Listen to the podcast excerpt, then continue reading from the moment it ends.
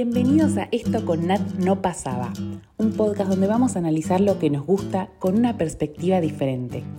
Le daremos prioridad al universo cinematográfico de Marvel porque creemos que hace falta esta mirada femenina en el mundo de los superhéroes. Este es el lugar en donde Scorsese puede convivir junto a Steve Rogers, porque si de algo somos fanáticas es del cine en todas sus formas.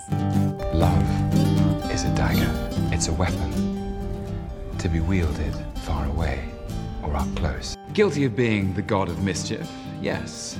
Your savior is here! Surprise!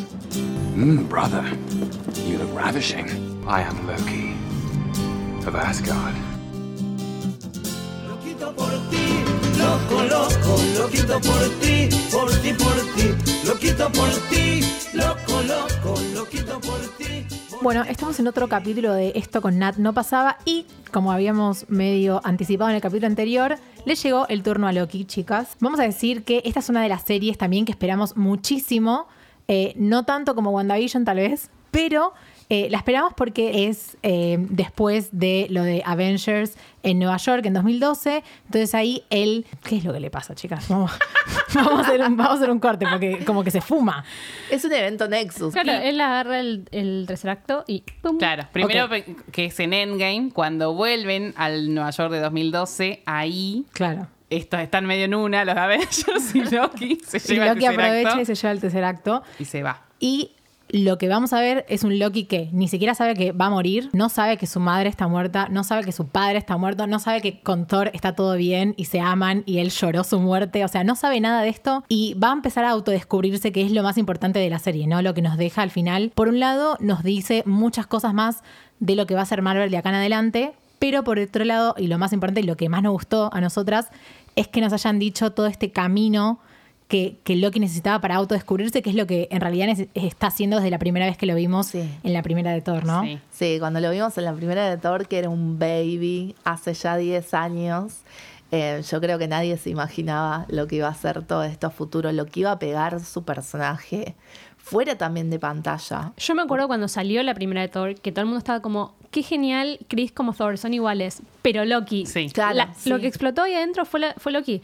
La gente, me acuerdo de esa época, la gente le hacía fanpage en Facebook a Loki. Es que no se le esperaba La gente ni era fan mismo, o sea, de Loki. En Tumblr. Bueno, Sí, Pensemos, en Tumblr. pensemos que Tom Ah, Hiddleston y. Chris, eh, mi novio, para todos los que están escuchando, eh, no eran nadie. O sea, salió hasta una noticia diciendo Marvel castea dos X's. Ba- Básicamente, dos- la- dos nadie, sí. el título era ese.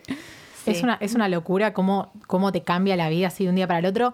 Y el otro día, bueno, en, en esto en Marvel Assemble muestran cuando es eh, que él va a la Comic Con y se viste como Loki y sale Ah. así. Ay, es una locura, o sea, se cayó un estadio para vos, ¿entendés? Sí, y sos sí, un sí. X, porque ¿qué año era eso? ¿2013? 2013, justo, bueno, un año después de que estrenó Avengers.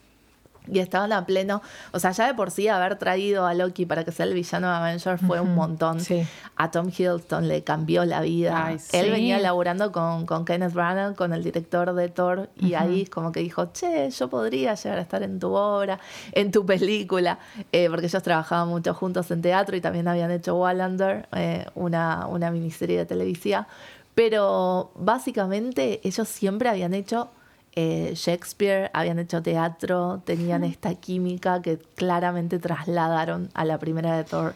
Y lo que tiene Loki es que, a ver, no hay con qué darle a un, a un villano querible. Porque un villano querible Ah, te compra más que, que te otro. ro- Sí. roba la pantalla, ¿entendés? Y aparte es como- siempre, lo tra- siempre lo traían, o sea, a mí me pasaba que veía las películas y, oh, en esta no está Loki, che, malísimo. Es que cla- es- tiene esa cosa de que es malo, pero al mismo tiempo decís, me tomaría una guerra con vos. Sí, Y, y también es como que te entiendo, porque sos un niño, sos un niño que quiere amor. que Es quiere- inmaduro. O sea, más que Es malo, es inmaduro, una persona muy inmadura. caprichoso. Bueno, en la serie le dicen, sos un niño asustado desde Sí. el principio y es así. O es increíble. Y sigue siendo así, de, o sea, en el momento que lo encontramos ahora en la serie y al principio y cuando muere también, o sea, cuando muere en Endgame. Bueno, yo creo que el primer episodio de la serie de Loki es mi favorito. Los- La tengo que rewatchar, pero creo que es mi favorito. Porque todo, o sea, el registro actoral también de Tom Hiddleston en, Ay, en sí. ese capítulo. Es que solo con un actor así podés explorar como todos esos matices de personaje. Ay, sí. Y eso es algo que él había entendido para Thor. Había dicho, este personaje es súper versátil.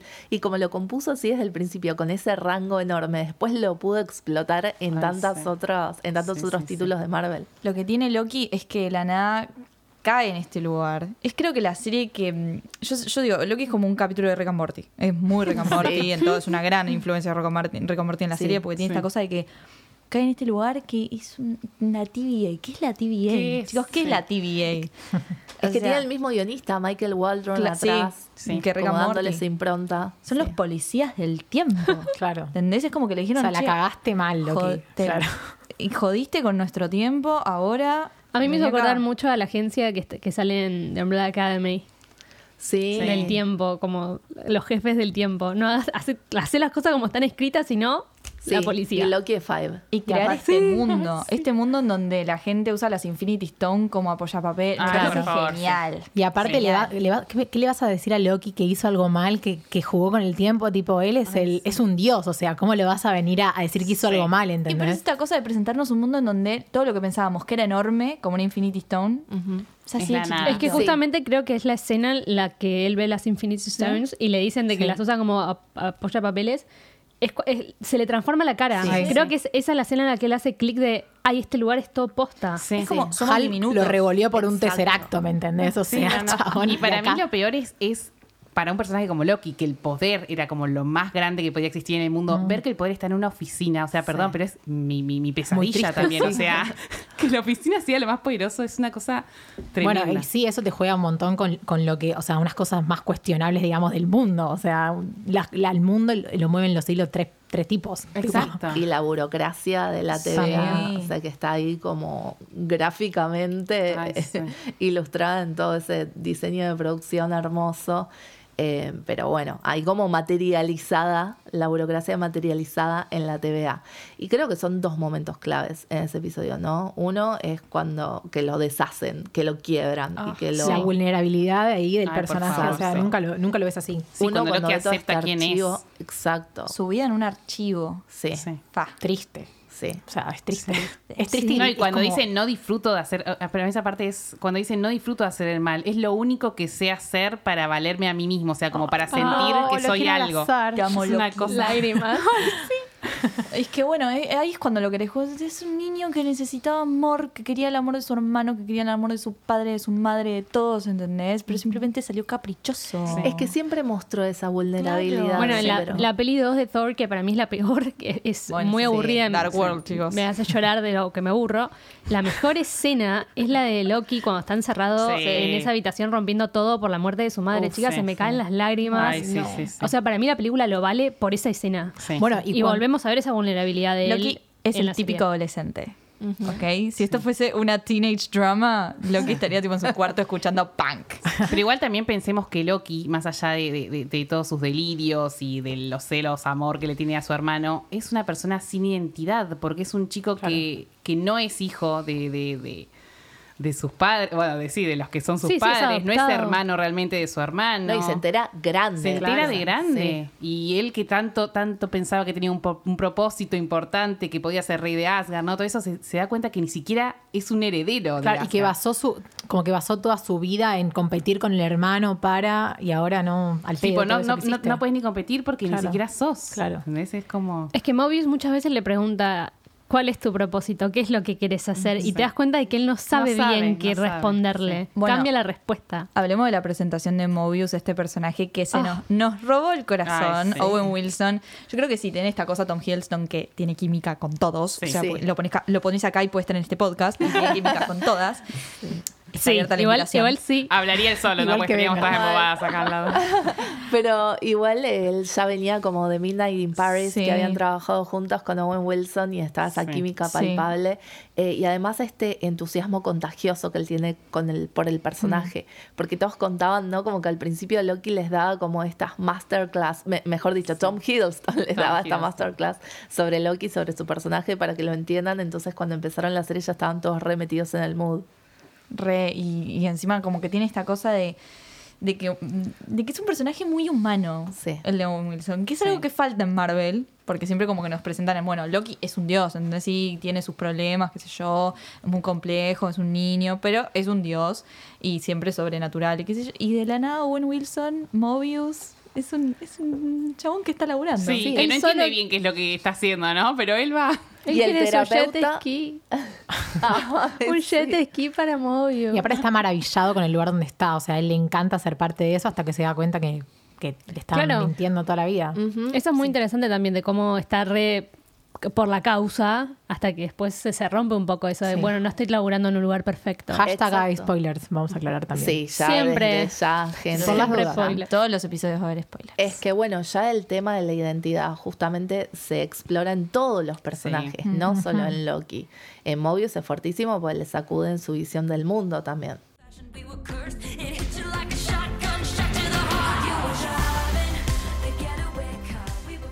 Es una serie muy misteriosa también, que Mm. bueno, tiene, no sé si tan misteriosa como WandaVision, que para mí es un factor muy importante en la serie. Eh, pero es esta cosa que de la nada, bueno, variantes. Hay un, hay un Loki dando vuelta y vos decís, ¿qué Loki? ¿Qué tipo de Loki? No, vos te pensás, bueno, vamos a encontrar, a, no sé, una, una especie de Tom Hiddleston y de la nada aparece una mujer. Sí. Una mujer rubia No, me parece llamada genial. Sylvie. ¿Qué pensamos de Sylvie? Hello. La queremos muchísimo a Sofía de Martino. Disclaimer, La queremos un montón a Sí. ella. ¿La rompió? Sí. Sí. Sí, me parece que la actuación de ella, aparte para estar a la par de Tom Mm. Hiddleston, que es un actor que no solo tiene un rango impresionante, una formación actoral, teatral, re grosa, sino que viene a interpretar a este personaje durante 10 años, ponerse a la par de eso es un laburo. Sí. Igual a mí me pareció personalmente que eh, es está mucho más arriba la química que hay entre Tom y Owen Wilson que con Sí. Sofía. Me gustó, me gustó, me gustó mucho Sylvie. No me terminó de cerrar toda la relación romántica que hicieron. Me hubiese copado muchísimo que sea más una relación de identidad, de Sí. que se esté enamorando de sí mismo porque entiende que hay algo más, que hay un propósito más fuerte, que hay más capas eh, de- su persona, pero ya el romance me pareció un poquito forzado, la verdad. Es que al principio parecía eso, parecía que se estaba aceptando, parecía que era una cuestión de eh, autoestima, ¿no? De finalmente me puedo querer, conocí otra versión de, de mí mismo que admiro y que tiene como vulnerabilidad y fuerza a la vez. Como empezar a ver todas las cosas buenas que no podía ver en él, pero las ver reflejadas en Sylvie. Sí, y al final terminan yendo para este lado, bueno, con el beso y después en, en el documental que también terminan explicando que era algo romántico. En ese sentido creo que sería mucho mejor si lo dejan a libre interpretación de cada uno, claro. ¿no? Como que es mucho más rico. Es que, bueno, el capítulo 3 de Loki, a que a mucha gente lo odió y no le gustó, y a mí me encantó. A mí, A me mí me encantó A mí me las encantó. vibras before, la Sí. trilogía before. Of course, a ver, a mí me das algo de dos personas charlando por una hora y yo te compro, yo lo compro. Sí. O sea, así nomás, porque me encanta, porque es conexión humana y todo. Como dijo la China, me hubiese gustado que sea por el lado de él aceptándose como... Exacto. Igual es un poco por ahí, o sea, no es 100% por ahí, Y, pero, es un poco. te lo, te, lo, te lo cambian mucho, de un capítulo a otro te van Sí, cambiando yo creo como que es mucho muy todo, romántico. Le cambia como el objetivo, es Sí, verdad. Es que a ver, se besan, es súper romántico. Sí, no, ni No, además a Loki, o sea, lo vemos a Loki en un registro Eh. que nunca lo habíamos visto, que A es Loki el de enamorado, enamorado, sí. medio nabo, ¿viste? Bueno, Como eso, que- eso es lo que dijiste vos hace- cuando estábamos charlando antes, esto de que cuando se da cuenta que con el hermano está bien, se permite enamorarse. Algo así habías dicho, ¿no? No, yo Contá lo que tu- digo, contá la teoría. yo lo que digo es que no me termina de cerrar un poco esto porque te están mostrando como un Loki que conoció el amor por primera Claro. vez y para mí el amor de la vida de Loki es Thor, es su hermano. Sí. Y para mí eso no lo pueden cambiar. También se confirmó en Loki que, bueno, eh, Loki eh, como personaje es bisexual. Ay, eso le me gustan encantó, me los encantó. varones y las chicas. Me encantaría ver a Sí. Loki en una Sí. relación con un Claro, chico. para algo de sí. amor o algo Sería así me hubiese feliz. gustado con un hombre. Porque lo veo Sí. como un gay king. Lo veo Sí, como- Sí, totalmente. gay icon, Total, sí. Sí. Y además era muy necesario, digo, a nivel representación dentro del Obvio. MCU. Todavía no había ningún personaje eh, que Sí. fuera abiertamente. Entonces, No, además como le dice, a bit of, a bit of both. Es O sea, que como... es, Es que, que como sí. tiene que ser. hubiese Claro. comprado muchísimo más Sylvie y Loki, mejores amigos. Sí. Así y si quieren poner una relación amorosa a los tres, a los dos, como A los una. a los tres ya tiraba. Como dijo Anita, lo importante que es la representación, estaría bueno que les hayan dado, si querés darle una relación romántica a los dos, una, un varón para Loki, una mujer para Sí, Sylvie. Claro. Eh, porque siento que es innecesaria la relación romántica entre No. Sí, después Sí. en un rewatch por ahí se ve ese beso como una manipulación de ella, como aprovechando También, que él está enamorado, ella le da ese beso, lo da vuelta, agarra el tempad y lo traiciona, que es como... Es que para mí se ve un poco así. Exacto. Pero, igual a mí lo que me da más romántico, más, más allá del beso, es el, el cambio en Loki. Loki Sí. se nota que es una persona enamorada que como que pierde hasta un poco sus, sus propias eh, como como su propio propósito Convicciones. convicciones Su- su glorioso exacto, propósito. en Bueno. pos de hacer lo que ella quiera en pos de que ella esté bien como que termina medio Pero raro. ella, en definitiva, es él, o sea, es otra Sí, versión sí. de él. Entonces, de alguna manera podemos interpretar que se está ayudando a sí mismo.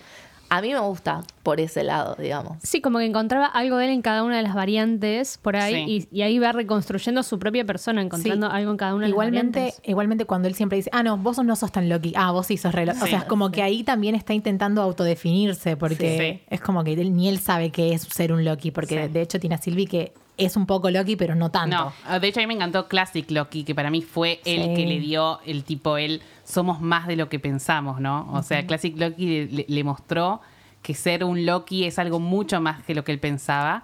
También hay un juego muy cómico de narcisismo. Re. Que es como eso que decía Cami. Vos no sos tan Loki, como sé yo, porque él se piensa que es el mejor Loki. El Más, Loki. Todo El el, Loki, tiempo lo repite. De- lo que vas a ver ahora es una versión eh, inferior a mí, porque yo soy el mejor. Claro. Sí. Es como esa cosa de. ah, que es tan Sí. niño, es tan Ay, sí, niño. no, lo amamos. amo, lo amo.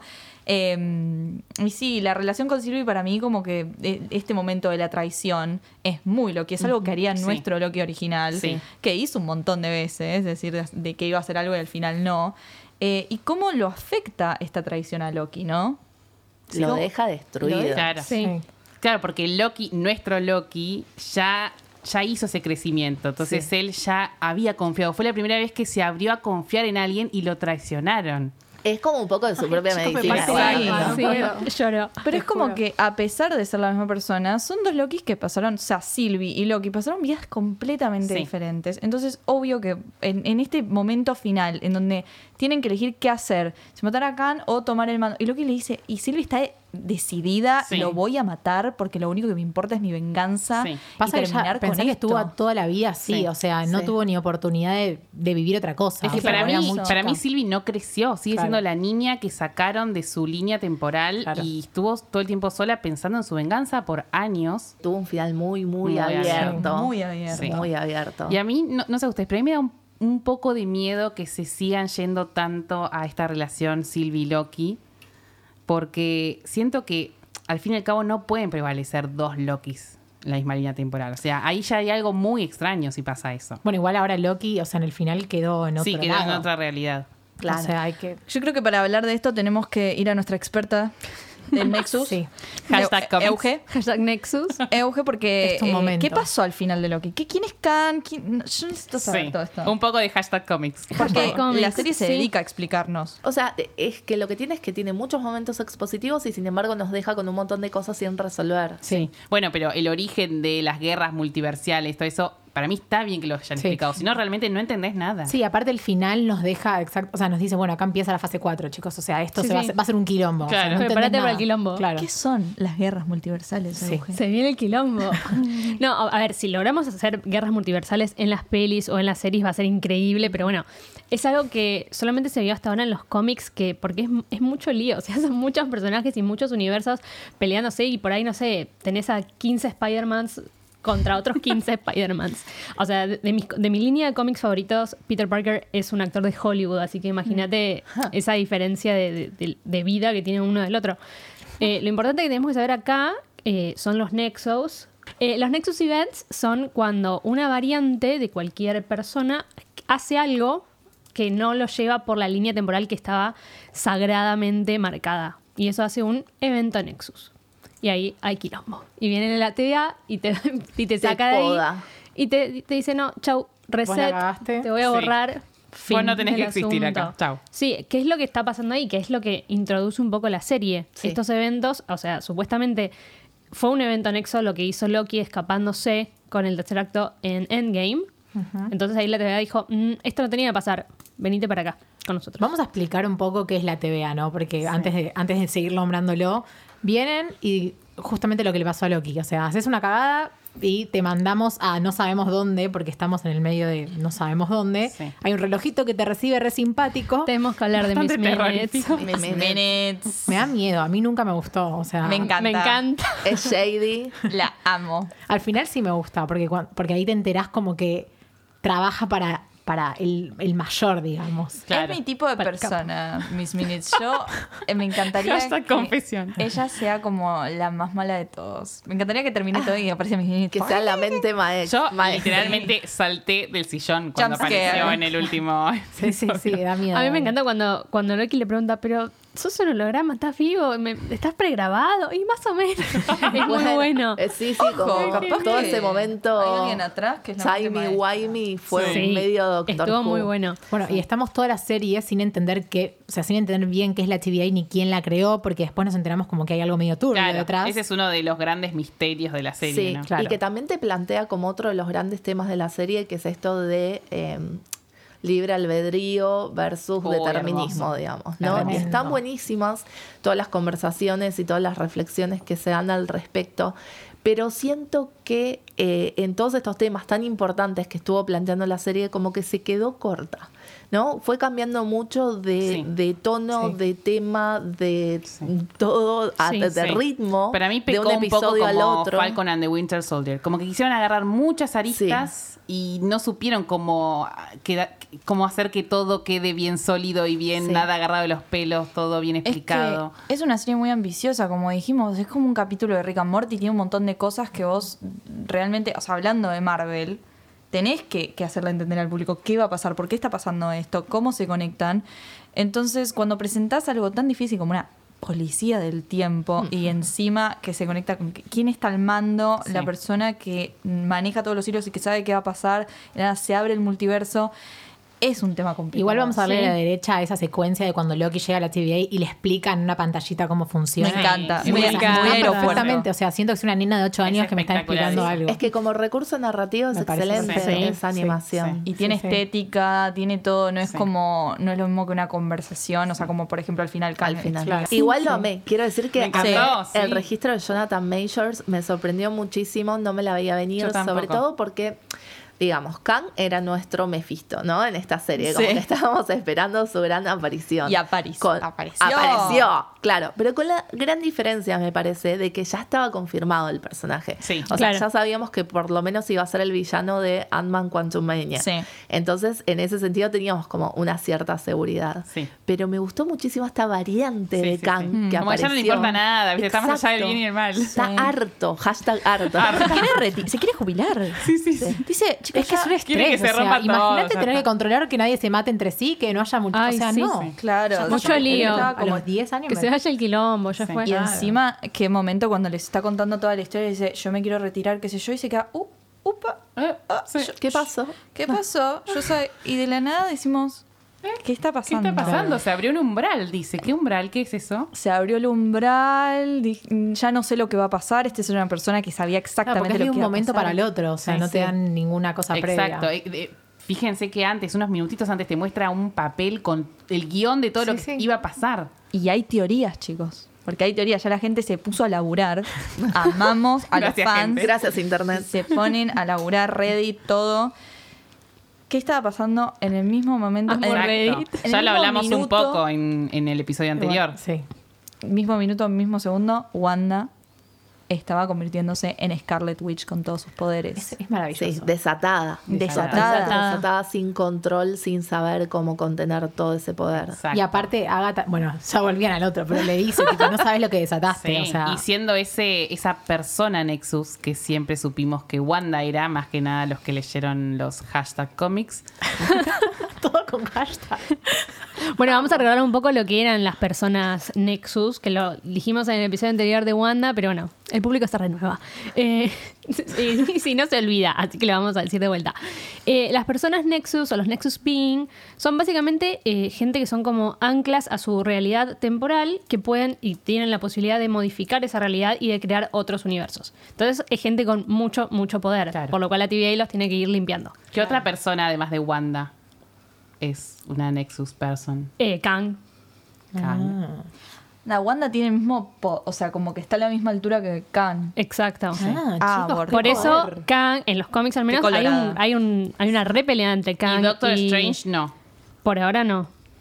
Por ahora. El quilombito que va a tener que arreglar Doctor Strange. Yo Eh, digo estoy que den estresada por, por Yo no Doctor quiero ir a Strange. ayudar a un té de tilo para Doctor Strange. Porque cuando se entere, yo, yo siempre que va a llegar y va a decir, pendejos, ¿qué me hicieron? Encima el estado tan polite, ¿Qué ¿viste? Como que hicieron? no sé cómo. Por favor. O sea, Me descuidé dos segundos Sí. y me rompieron todo. rompieron acabo, todo. acabamos de terminar de derrotar a Thanos.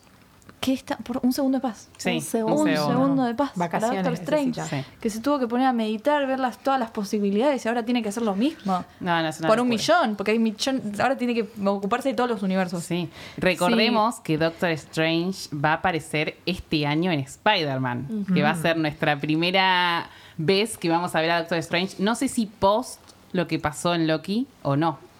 No sabemos si en Spider-Man van a estar los multiversos o no. No se sabe Es todavía, no es lo que es lo que todo el mundo espera. Sí. Exacto. Que a mí me da un poquito de miedo de que hay tanta expectativa Hay con. Spider-Man. No, no vamos a meternos tanto en eso porque es el episodio de Loki. Eh, pero me, me- tengo miedo de que haya tanta expectativa porque haya multiversos y más de un Spider-Man en esta peli que si no hay, va a ser como hay, no hay. Sí. Y un poco lo que pasó en WandaVision con Y es como, Peters. tipo, También. relájate y disfruta la película sí, sí, porque hay que ir tipo página en blanco. Si vas tan, tan esperando que salgan los sí. tres, los tres Spider-Man que conocemos hasta ahora, Tim Toby. No, eso no.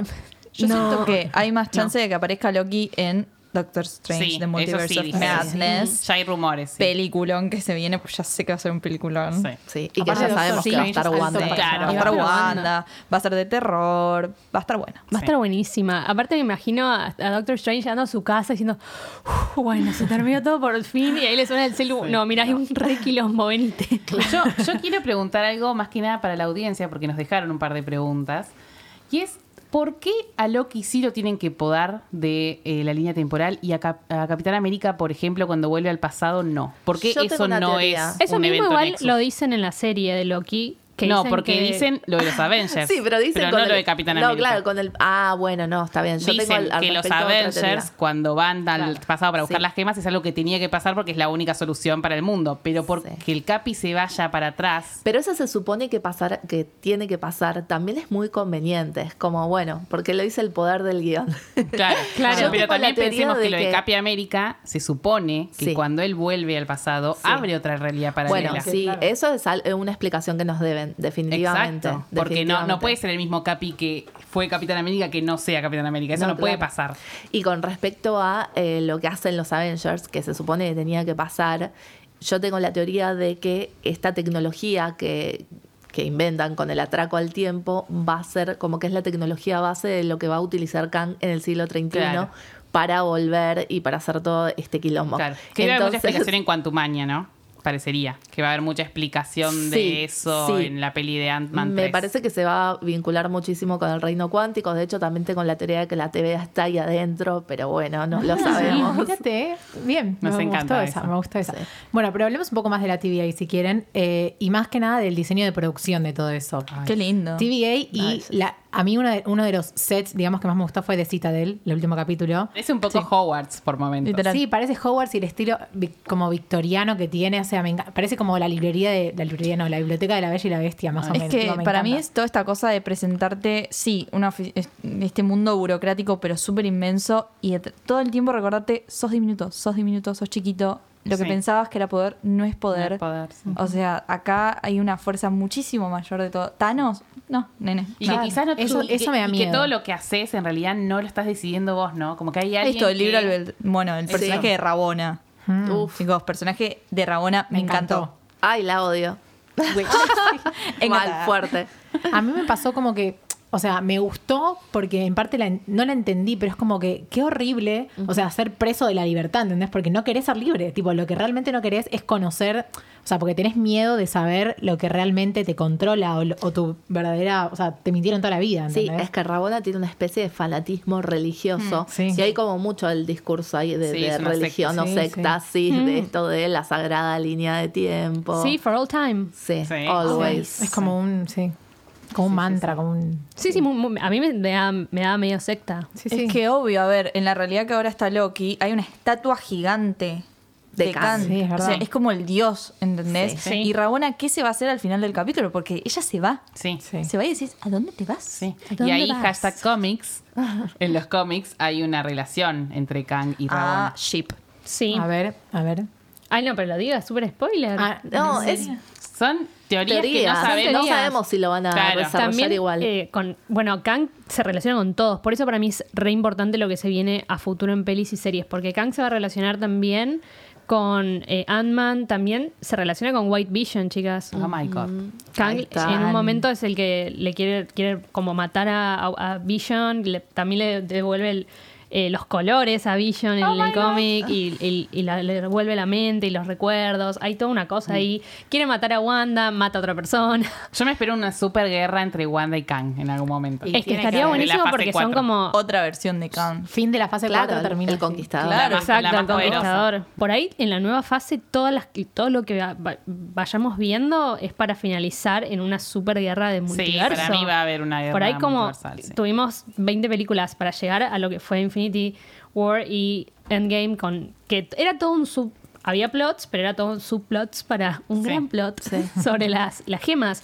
Y por ahí todo en esto es todo mm, cosas que van pasando para un gran final en- dentro Sí. de 20 películas tal vez, con una super guerra de multiversos. Sí, que encantaría. estaría Sí, o buenísimo. quizás es evitar, o sea, del lado de Doctor Strange, evitar Sí. que haya una guerra multiversal para que al final sí la haya. Y es como el quilombo, tipo posta. Sí. Es que El ahora caos. se armó, ahora es ciencia ficción pura y Sí. dura, eh, Sí. fantasía y magia también. Sí. o Tipo, sea, ahora rompete ya- el cerebro para entender Ay, sí. por qué. A mí me da un poco de miedo terreno. cuando ya no hay reglas.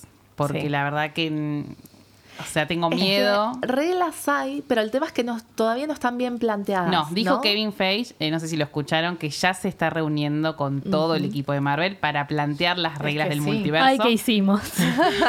Pero es cierto que pierde como mucho peso emocional en un montón de cosas si es eh, un vivo a la pepa. Sí, Sí, que porque se genera también el, bueno, entonces, ¿por qué puede volver él o ella y no él y ella? Exacto. Es que ¿Por qué vamos a es- revivir a Tony Stark y no a Natalia? Claro. Porque todos sabemos qué es lo que pasaría. Chan. Creo que hay que tener paciencia a las primeras películas que salgan ahora Sí. y que nos van a ir explicando un poco esto. Sí. Y, y también lo vamos a ver en Eternals para mí, un montón. Son Eso, yo personajes quiero saber nuevos. eso. Eternals, ¿será antes del multiverso, después del multiverso? O sea, después de que se abrió esta brecha multiversal en Loki. Esas son muchas cosas que no sabemos. Es que los. Eternals como que estuvieron ahí siempre. Siempre pero pues claro, son esos seres haciendo? celestiales que están ahí siempre y Pero todo el recién mundo quiere ahora. saber, ¿por qué no viniste cuando pasó Claro. lo de Thanos? Sí, hay que ver Vino por qué recién Marvel, ahora chabón, o van, sea. a, van a intervenir, pero Ajá. yo creo que va a estar re interesante y teniendo en cuenta qué directora no, no, pienso no, sí. que no solo va a ser hermosa la película estéticamente, sino que pienso que va a ir mucho por lo, por lo que decía Barbie también, eh, la introspección de los personajes. Sí. Creo que encima son personajes que vamos a conocer desde cero y está buenísimo porque pienso que no los vamos a conocer de manera plana. Los vamos a conocer de un lado más humano. Algo re importante que dijo eh, Euge y es esta cosa más directoras mujeres. Ay, Loki también sí. fue dirigida por una mujer. Amo. Lamentablemente en la segunda temporada esta mujer se va a ir. Kate Kate te se- quisimos. Se va Sí. a ir, no pero se nota mucho el female gaze Ay, en Loki.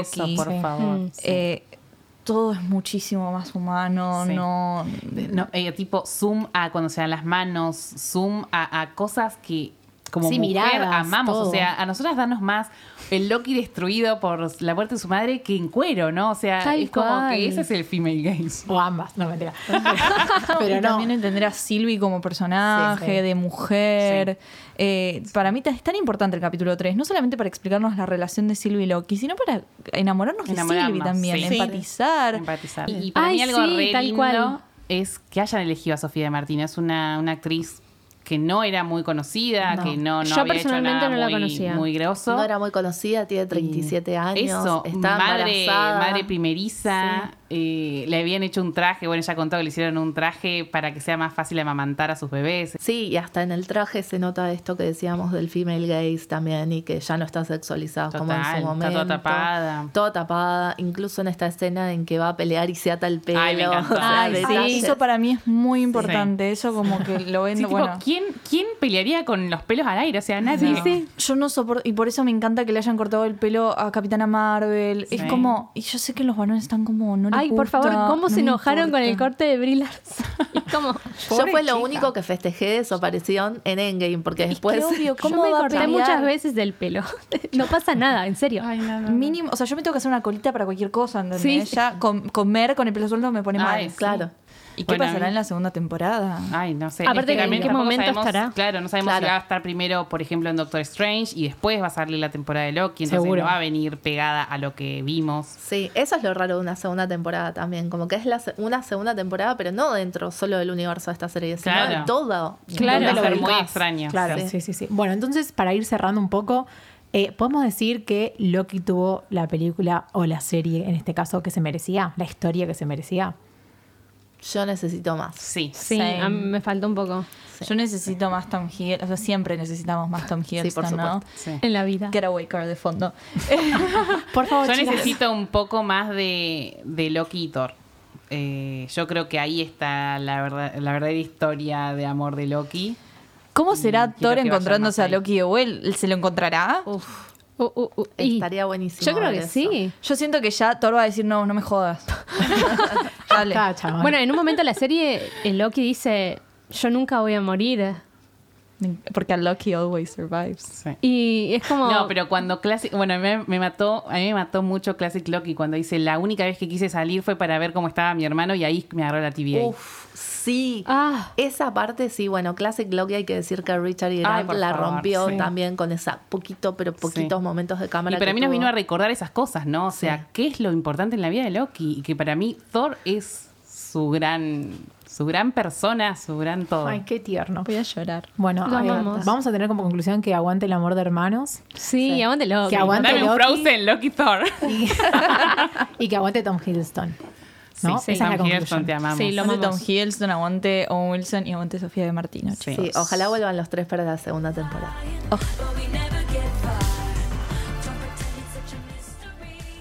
Acá les habla la china de arroba chinéfila. Yo, eh, Bárbara Miranda, Barbie de eh, arroba cinetrola y arroba barbox con doble S como Starbucks en Twitter. Eh, Euge Capilla me encuentran en arroba Euge Capilla. Hola, yo soy Cami Arostey y me encuentran en arroba que onda Hollywood, pues es mi otro alias. A mí me pueden encontrar en Instagram como arroba capitana Mardel o en Twitter capitana con doble N. Gracias a todos.